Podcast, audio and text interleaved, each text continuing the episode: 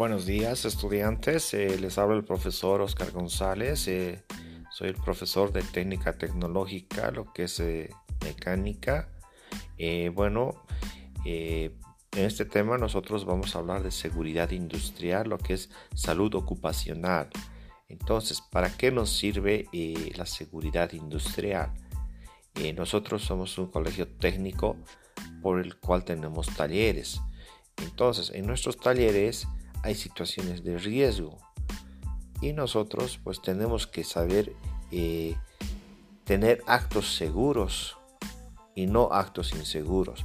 Entonces, la seguridad industrial nos va a ayudar a prevenir los accidentes que podemos tener en las distintas situaciones de riesgos que, que nos vamos a exponer en el taller. Entonces, para ello, eh, vamos a ver el siguiente video.